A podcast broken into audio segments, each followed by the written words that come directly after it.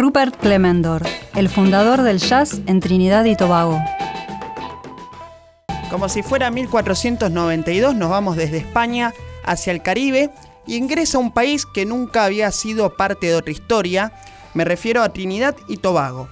Un país formado por dos islas que tienen los nombres que dan denominación a esta patria, además de varias islas mucho más pequeñas pero muy numerosas. Puede parecer un lugar muy distante de Argentina, pero hay que recordar que se halla solo 11 kilómetros de la costa del noreste venezolano y además Trinidad tuvo colonización española hasta el año 1797, luego pasó por dominio francés y británico. Y en el caso de Tobago también hay una historia de varias colonizaciones de ingleses, franceses y holandeses. Es un país muy pródigo en música, por ejemplo el calipso, que se apoderó de buena parte del mundo occidental a fines de la década del 50, de bailes como limbo, que también tuvieron muchísima fama en los fines de los años 50 y primeros 60, pero hoy vamos a hablar de un capítulo muy olvidado que tiene que ver con la historia del jazz en Trinidad, con un personaje muy enigmático, Rupert Clemendor. Él era baterista, vibrafonista, percusionista, incluyendo huesos, bongos, y también era contrabajista. Poco y nada sabemos de este gran músico, quien poseía una orquesta que tocaba de modo estable en la radio oficial de Trinidad. Luego emigró a Suecia, donde realizó algunas grabaciones e incluso anda dando vueltas un fílmico en el cual se puede ver ya en la década de los 70 a Rupert Clemendor tocando. Pero la paradoja reside en que llegó a grabar dos long plays. Y ustedes dirán cómo puede ser esto si la industria discográfica de Trinidad Tobago estaba más que en pañales. Hay un sello estadounidense, Cook, que era propiedad de Emory Cook, un tipo que realizaba viajes al Caribe y efectuaba grabaciones que se distribuían por los Estados Unidos y otros países anglosajones. Este sello realizó, en el caso de Rupert Clemendor, dos discos. Uno se llama El Jazz de Trinidad, música de cóctel desde la tierra del lago de la Brea. El lago de la Brea o Pitch Lake es un depósito de asfalto de Trinidad muy característico de la geografía de dicho país. Y luego hay otro long play ya del año 1961, el jazz primitivo, el cual es ocupado íntegramente por Rupert Clemendor en el lado A. Rupert no le hacía ningún desdén a las influencias de las músicas autóctonas como el calipso y otros ritmos provenientes de países centroamericanos, pero van a escuchar bien la formación jazzística que poseían, imbuidos en las corrientes del cool jazz. Vamos a oír entonces un tema del segundo long play llamado La Mosca de Fly.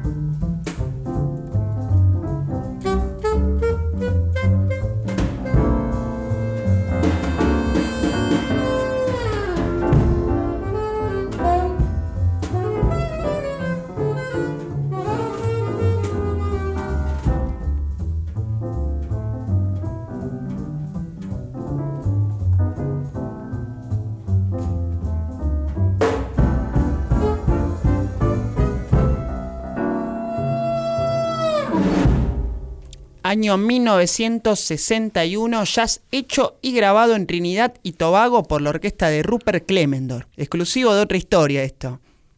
Y eh, cabe destacar que esta placa fue editada, además de las tierras caribeñas que dieron nacimiento a ella, también dio la luz en Estados Unidos y en Australia. Así pasaba Rupert Clemendor por otra historia. Otra historia. Con Claudio Kleiman, Víctor Tapia, Valeria Pertón y Mauro Feola.